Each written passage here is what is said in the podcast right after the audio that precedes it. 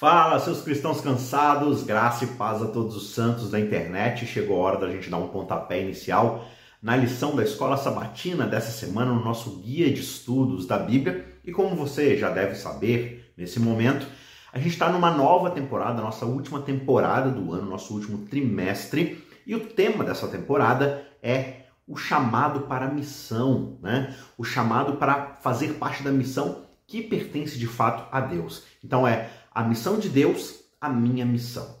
E nesse terceiro episódio do trimestre dessa série, terceiro episódio, a gente está no chamado de Deus para a missão. Deus nos chamando para fazer parte, de fato, da sua missão.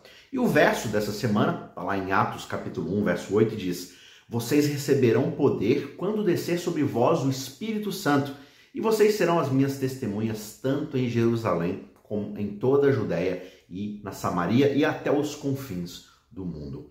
Então, o chamado que a gente vê lá em Abraão, em Gênesis capítulo 12, versos 1 a 3, acaba sendo de fato o primeiro chamado para a missão de Deus chamando o ser humano, né, para fazer parte da sua missão aqui no texto bíblico, e ele vai fazer parte de um contexto muito mais amplo que a gente consegue enxergar passando pela história da Torre de Babel, que é apresentado lá em Gênesis capítulo 11, né? Chegando até então a Abraão e a sua descendência que foram chamados para saírem da sua terra, da sua terra de origem, do seu local de nascimento e irem para um local distante que Deus havia escolhido, mas que era um local desconhecido para Abraão, para sua família, mas ali eles poderiam ser bênção para todas as outras nações que Deus queria redimir. Então, todo esse contexto ali, a Torre de Babel, onde as pessoas são espalhadas, Deus vai lá no meio de uma dessas nações, de uma dessas famílias e chama Abraão. Tudo isso faz parte do plano de Deus para poder restaurar a sua comunhão, ou seja, o seu relacionamento com a humanidade em geral ali e cumprir o seu propósito original de povoar toda a terra com seus adoradores, com aqueles que são a sua imagem e semelhança, dessa vez redimi-los para estarem em um relacionamento com ele. Então, o chamado de Abraão ele faz parte de uma missão muito maior do que simplesmente sair ali da terra e formar uma nova família, né? Deus está chamando Abraão, né, para fazer parte desse processo, mas ele também chama cada um de nós do mesmo jeito para sermos os seus embaixadores onde quer que nós iremos, onde quer que nós estejamos, né? Para que nós possamos levar a mensagem de salvação àqueles que estão próximos de nós ou né, próximos do nosso trabalho, da nossa área de atuação, a gente deve de fato responder a esse chamado, identificando os grupos não alcançados na nossa comunidade, buscando oportunidades de se envolver com aqueles que precisam e, com certeza, confiando que o poder do Espírito Santo vai fazer a obra de transformação, tanto em nós quanto naqueles que forem sendo alcançados por nós. Então, nós não estamos só, nós estamos com a companhia daquele que de fato vai realizar a, missão né, de Deus que é o próprio Deus, né, na pessoa do Espírito Santo. Ele estará conosco até o fim dessa obra. Essa foi a promessa que Jesus nos confiou. Tá certo? Então a gente vai se aprofundar um pouco mais nesse tema dessa semana. Antes eu gostaria de lembrar você que encarecidamente deixa aí o seu curtir, né? Faz muita diferença para o canal, ajuda o vídeo a espalhar para outras pessoas, chegar na recomendação de outras outros celulares, outros computadores, outras TVs, né? Smart TVs e tudo mais. Então, quando você assiste e não deixa o seu joia, o YouTube entende que o vídeo não é tão interessante assim. E aí ele para de recomendar, às vezes até para você, né? Ele para de recomendar também para outras pessoas que têm o mesmo perfil de consumo de conteúdo que você. Então, não custa nada, deixa o seu joinha aí que ajuda demais o nosso canal. E se você quiser dar o próximo passo de mais comprometimento, se inscreve no canal, deixa um comentário e compartilhe manualmente esse conteúdo com outras pessoas, nossos grupos de WhatsApp, de estudo da Bíblia, por aí vai para pessoas específicas Assim, você faz parte da missão desse canal, que é de compartilhar conteúdo bíblico com outras pessoas, tá bom? Também não se esqueça que os nossos cursos de interpretação bíblica, de teologia bíblica, né, de uma forma bem fácil, bem tranquila, numa linguagem muito acessível, estão aqui na descrição desse vídeo, as duas playlists, né? Quero entender a Bíblia e a história de Deus, cursos gratuitos de alta qualidade para você se aprofundar na palavra de Deus. Beleza? Então, vamos nos atentar aqui para o texto de Gênesis capítulo 12, versos 1 a 3. E esse texto ele costuma ser intitulado como o chamado de Abraão. Né? Deus ele chama Abraão para sair, para deixar o seu lar, a sua família mais ampla, né? Para poder ir para um lugar distante que Abraão ainda não conhecia.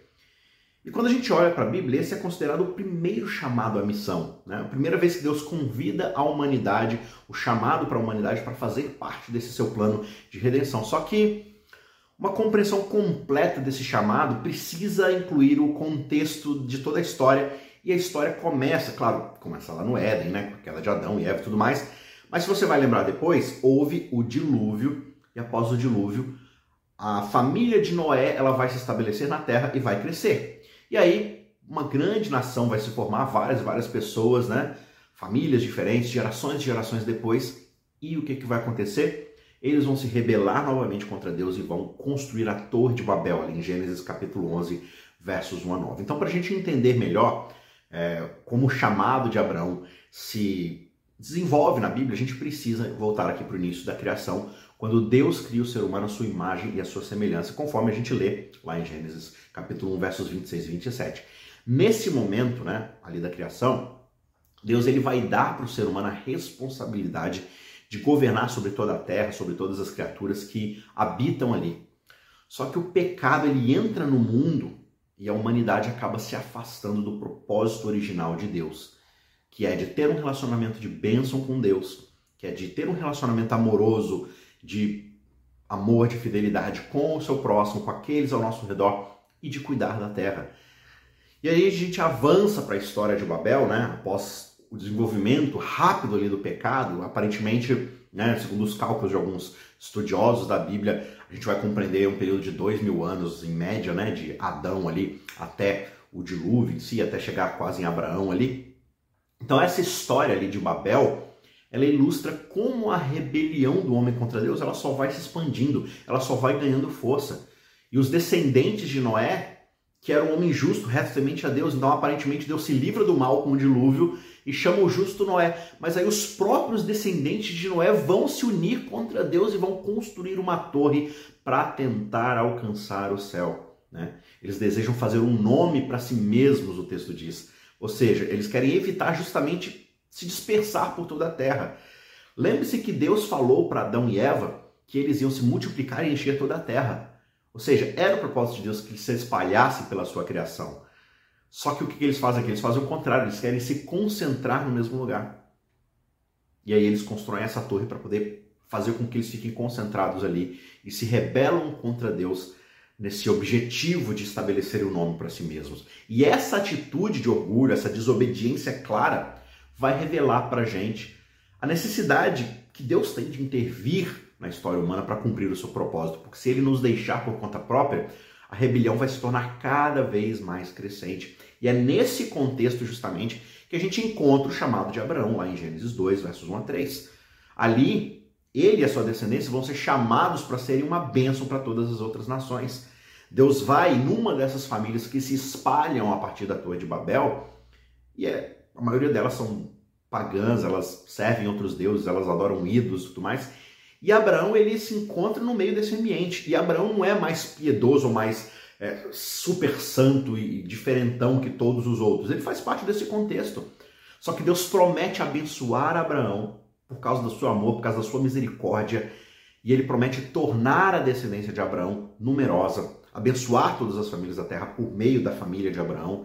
Então, o objetivo de Deus era de restaurar a comunhão com a humanidade, de povoar toda a terra com pessoas que o amem, que o adorem, que o sirvam e que o reconheçam como Deus, para poder manter essa relação de imagem e semelhança que traz a bênção de Deus, que traz, espalha essa bênção para com o próximo e para com o resto da terra e da boa criação. Então perceba, Deus ele estava comprometido em estabelecer um relacionamento de amor e de comunhão com todas as pessoas, não apenas com um grupo seleto, não era só com Abraão, não era só com a família de Abraão, só que através da família de Abraão, Deus começou a trabalhar para trazer a redenção e a reconciliação de todas as nações para um relacionamento com ele. E todas as promessas que são feitas ao patriarca Abraão, eles estão justamente dentro desse contexto da missão de povoar toda a terra com seus adoradores para poder abençoar as outras famílias, para trazer a redenção. E essa promessa ela vai ser cumprida como?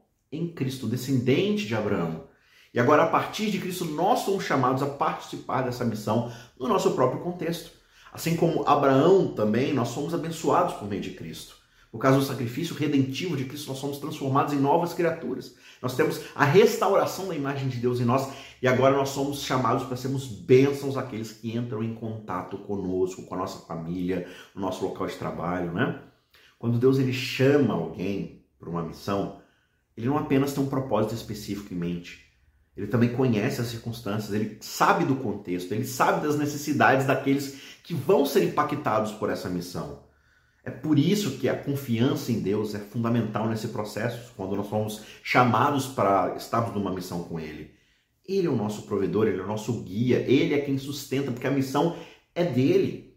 E Ele foi quem prometeu o Espírito Santo para nos guiar nesse processo. Por isso, a gente pode confiar que é Ele quem vai levar a gente para o lugar certo, na hora certa, dentro do contexto certo, para atender as necessidades que são de fato corretas mesmo que a gente nem saiba exatamente onde, como e quando é.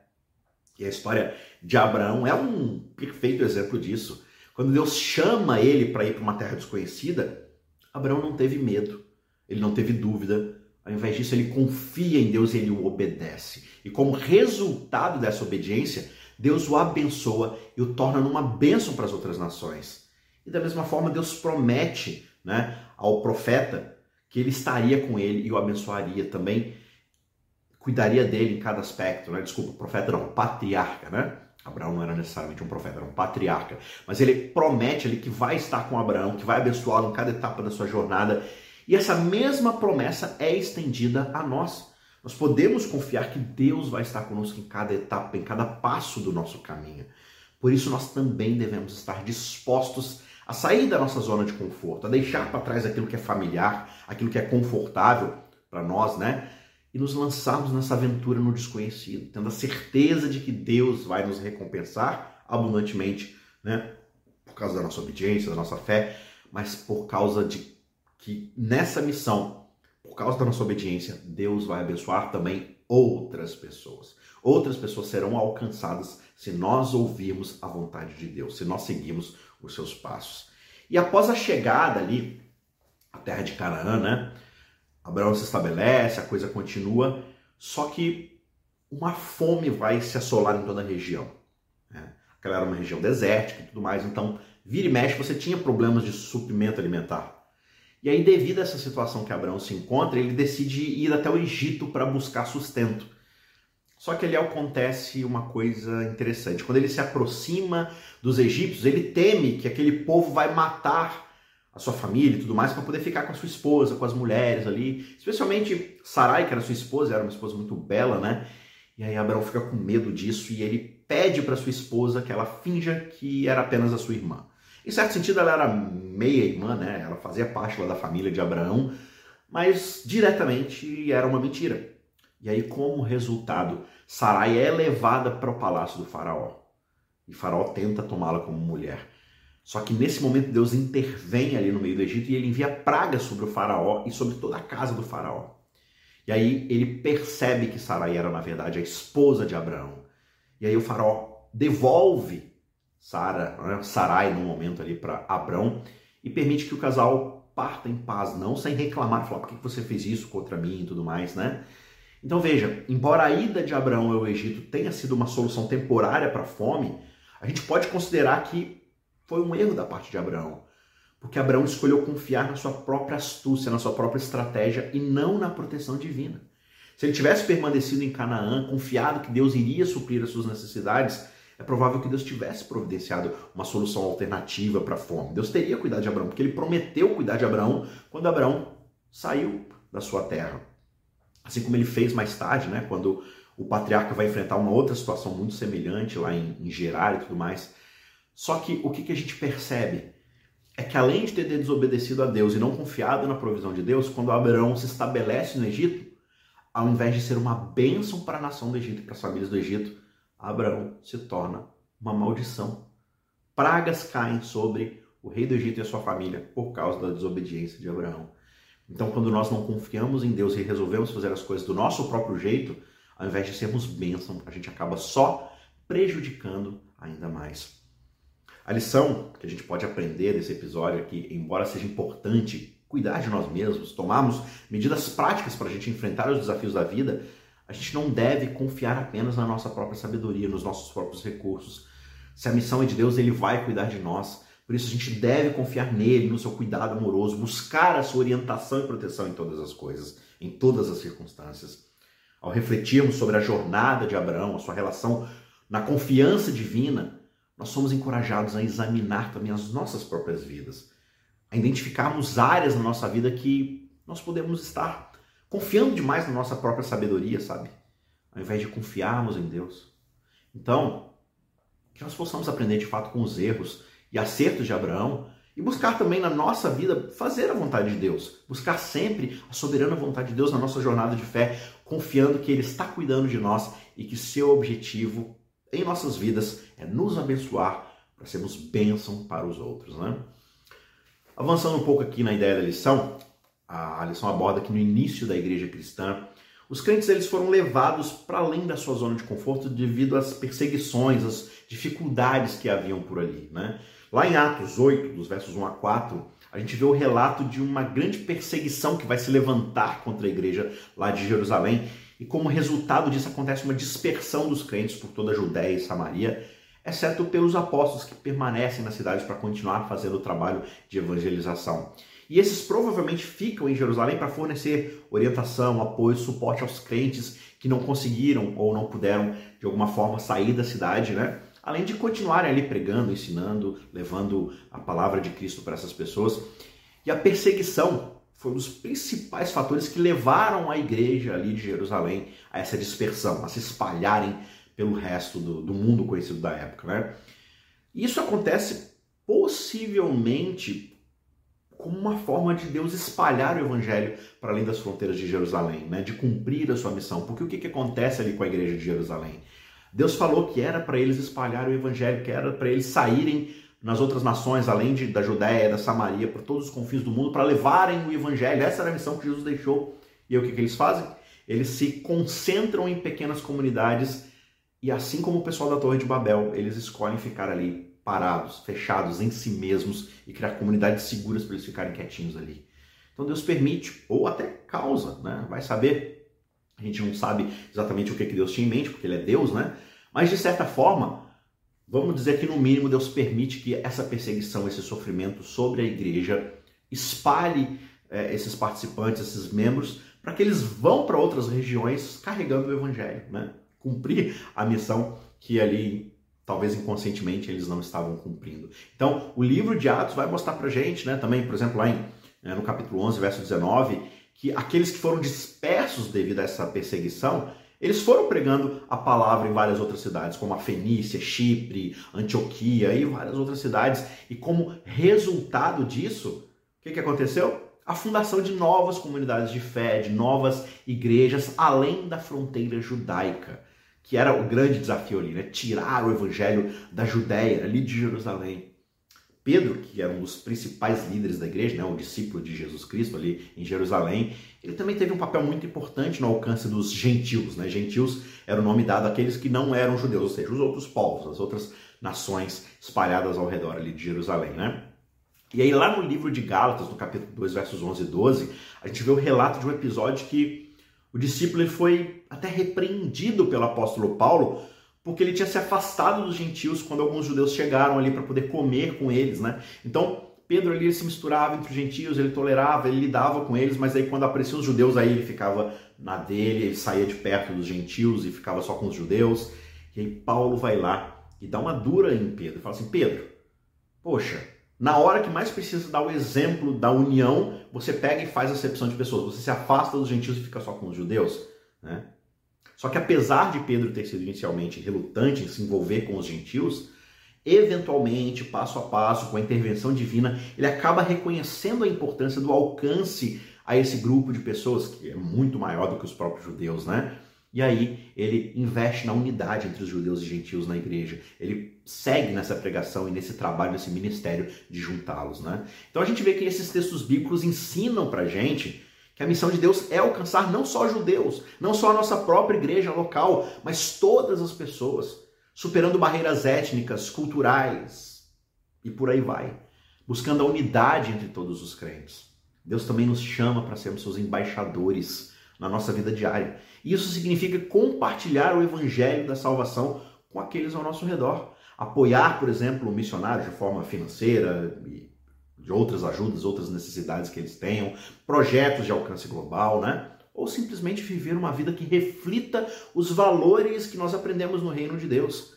Então que nós possamos ser fiéis à nossa missão de buscar a vontade de Deus em todas as áreas da nossa vida. Ainda em Atos, lá no capítulo 10, versos 9 a 15 e também lá nos versos 28 e 29, a gente vê como é que Deus usa Pedro para transmitir essa mensagem para um gentil e um gentil importante, não, um gentil evidente na sociedade, que era Cornélio. Cornélio era uma pessoa muito importante, ele era um, um comandante ali da guarda romana, né? E como judeu, Pedro ele tinha esse preconceito contra os gentios. Porque ele acreditava que todo gentil era impuro, não merecia salvação, porque eles nunca tinham feito nada da vontade de Deus. Os judeus, por mais que tenham seus erros e tudo mais, mas eles estavam ali tentando fazer a vontade de Deus. Eles tinham a revelação, eles tinham as leis e tudo mais. Só que Deus queria que Pedro entendesse que a salvação não é baseada em raça, em nacionalidade, mas sim na fé em Jesus Cristo. E ele usa então uma visão para poder ensinar para Pedro essa lição. E aí nessa visão, o discípulo ele sobe até o teto da sua casa, né? ele fica lá refletindo e tudo mais. E aí do nada uma grande rede desce do céu, cheia de animais impuros. E aí uma voz aparece ali e fala para Pedro matar esses animais impuros e comê-los. Só que, obviamente, como um judeu que conhece as leis de Levítico, as leis de alimentação, ele vê que aqueles animais eles são impuros e ele se recusa imediatamente a comer. Ele fala: Olha, eu nunca comi nada impuro e não vai ser agora que eu vou começar. Aí a voz vira para Pedro e diz: Não chame de impuro aquilo que Deus purificou. E aí mais tarde Pedro vai entender o que isso significa, o que essa visão significa. Ele vai ser convidado por esse senhor chamado Cornélio para poder ir na sua casa pregar o evangelho. E é lá que ele entende que Deus queria que Pedro compartilhasse a mensagem de salvação não só com os judeus, mas com os gentios que Deus havia purificado. Né? Não era apenas com os judeus. E aí ele disse ao centurião: Eu reconheço por verdade que Deus não faz acepção de pessoas, mas que lhe é agradável aquele que em qualquer nação o teme e faz aquilo que é justo. Cristo quer que todos venham conhecer a verdade, todos sejam salvos, encontrem o arrependimento independente da sua origem. E essa mensagem é tão relevante hoje quanto ela foi na época de Pedro. Nós, como cristãos, temos a responsabilidade de compartilhar o evangelho com o mundo. Nós não devemos ter preconceitos ou ficar julgando as pessoas com base na sua aparência, na sua origem. Em vez disso, nós devemos amar a todas as pessoas, dividir a mensagem de amor de Deus com elas. É claro que isso pode ser difícil às vezes, né? Porque as barreiras culturais, sociais e tudo mais, né? A nossa timidez e várias outras questões de discussão de hoje, dos temas em voga, de toda a questão política, social e por aí vai, é claro que é difícil. A gente pode ter medo de falar com as pessoas que são diferentes de nós ou que têm crenças diferentes das nossas. Só que a gente deve lembrar que Deus está conosco. E Ele vai te capacitar, Ele vai fazer a tua vontade, né? a sua vontade, a sua própria vontade na nossa vida. Ele vai nos dar as palavras certas para dizer é, para as outras pessoas, Ele vai nos guiar em cada passo, Ele vai abrir oportunidades só que a gente precisa estar aberto a isso. Você precisa orar para que isso aconteça. Peça ajuda do Espírito Santo, peça que o Espírito Santo abra oportunidades, que te capacite. Agora, o quanto você gasta também da sua vida num relacionamento com Deus, de fato? Muitas vezes a gente tem medo e vergonha de compartilhar de Deus para as outras pessoas porque a gente não tem uma vida com Deus. A gente não tem uma vida com a sua palavra. A gente não tem uma vida com o evangelho. E aí a gente não sabe o que a gente vai compartilhar. Então é um pouco disso também. A gente deve lembrar a salvação não é algo que a gente possa ganhar com nossos próprios méritos, com nosso próprio comportamento. A salvação é um presente gratuito de Deus e ele é dado a todos aqueles que creem no seu Filho. Por isso a gente deve compartilhar essa mensagem com humildade, com amor, sabendo que a gente não é melhor do que os outros e que todos precisam da graça de Deus, mas é somente por causa dessa graça que qualquer um pode ter alguma chance. Lá em Atos, no capítulo 1, verso 8, bem no comecinho do livro, a gente encontra um princípio fundamental que Jesus apresentou para os seus discípulos para que eles se tornassem suas testemunhas no mundo. Ele disse o seguinte: Olha, vocês vão receber poder. Que poder? Vai descer sobre vocês o Espírito Santo. e vocês vão ser para mim testemunhas, tanto em Jerusalém como em toda a Judéia, Samaria e até os confins de toda a terra. Jesus revela ali para eles que o poder para nós sermos as suas testemunhas não vem do nosso bom comportamento, não vem da gente tentar ser cidadãos exemplares ao nosso redor, embora isso seja sim um processo da vida cristã, mas não é isso que dá o poder do testemunho. Quem dá o poder do testemunho é o Espírito Santo na nossa vida. É ele que vai estabelecer na nossa vida uma ordem de prioridades. E aí a gente vai então ser testemunha da pregação do evangelho. Ele estabelece aqui uma hierarquia aqui no verso, né? ele fala Jerusalém, Judéia, Samaria até os confins da terra, ou seja, é uma coisa que vai expandindo. A gente começa compartilhando o evangelho na nossa própria casa, no nosso próprio bairro, na nossa própria cidade, e aí isso vai se expandindo gradualmente para o nosso trabalho, para outros bairros, para outras famílias e regiões mais distantes. E quando se trata de testemunhar para a família, para vizinhos, amigos, né? Ou que seja aí para uma cultura muito diferente da nossa, em ambos os desafios, a gente vai encontrar complexidades únicas. Só que a gente pode argumentar que testemunhar para aqueles que são próximos de nós talvez seja mais desafiador por várias razões, como a proximidade emocional. A gente está o tempo todo ali com aquelas pessoas, né? Então a gente tem mais vergonha, a gente tem mais timidez, a gente fica mais exposto. Nós estamos mais emocionalmente envolvidos com nossos familiares, amigos, colegas de trabalho, do que com pessoas em outro país, em outro, outra cultura e tudo mais, né?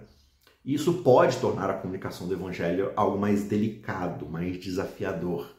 Por isso os nossos relacionamentos pessoais, eles podem acabar sendo afetados, né? A gente pode ter pessoas se virando contra nós, virando o rosto, cortando as amizades, porque elas não querem o compartilhamento da nossa fé com elas. Só que também tem o fato de que os nossos entes queridos e amigos né, mais próximos, eles podem estar mais familiarizados com as nossas fraquezas, com as nossas falhas, com a nossa hipocrisia. E isso também pode tornar mais difícil para eles verem a transformação que o Evangelho pode trazer às vidas deles, porque eles não estão vendo essa transformação na nossa própria vida.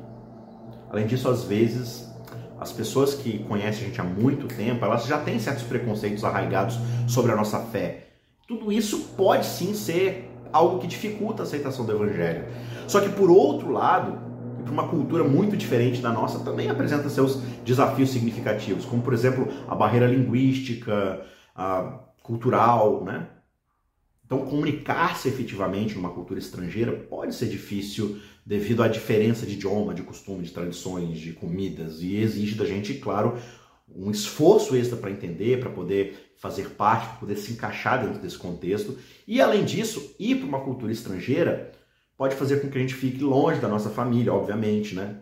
Dos nossos amigos, algo que é emocionalmente desafiador. E muitas vezes, por causa dessa falta de apoio familiar, isso pode fazer com que a nossa tarefa de testemunhar seja, assim, mais difícil, né? E também, em algumas culturas, o evangelho pode ser recebido com muita hostilidade, com indiferença, com, com briga, com perseguição. E isso, claro, é desanimador, é desafiador para aqueles missionários que estão tentando compartilhar a mensagem de Cristo. Só que apesar das dificuldades de cada uma dessas situações, Deus nos capacita e é Ele quem vai nos dar força e coragem para cumprir a sua missão, independentemente do contexto, certo? Porque a missão é dele e o Espírito dele é quem nos conduzirá nessa missão. Para a gente concluir, a lição, como eu falei toda semana, quer dar uma tarefa prática para a gente e nessa semana nós somos desafiados a identificar um grupo de pessoas na nossa comunidade que a igreja ainda não fez nenhum esforço para alcançar e começar a orar por alguma oportunidade da gente se envolver com essas pessoas. Então, esses desafios vão ajudar a gente a entender melhor a missão de Deus e como a gente pode se envolver ativamente na sua obra, né? Quando a gente olhar para nossa comunidade, a gente vai poder identificar diferentes grupos de pessoas ali no nosso bairro, na vizinhança, da nossa igreja ou da nossa causa, da, da nossa casa, né? E a gente pode ali perceber que pessoas ainda não foram alcançadas pela igreja, pela, pelo reino de Deus, né? Isso pode incluir imigrantes, refugiados ou pessoas em situação de rua, jovens adultos que enfrentam ali uma região de crime, de, de chamado para o crime e precisam às vezes de apoio, de aconselhamento, de capacitação é, profissional, né?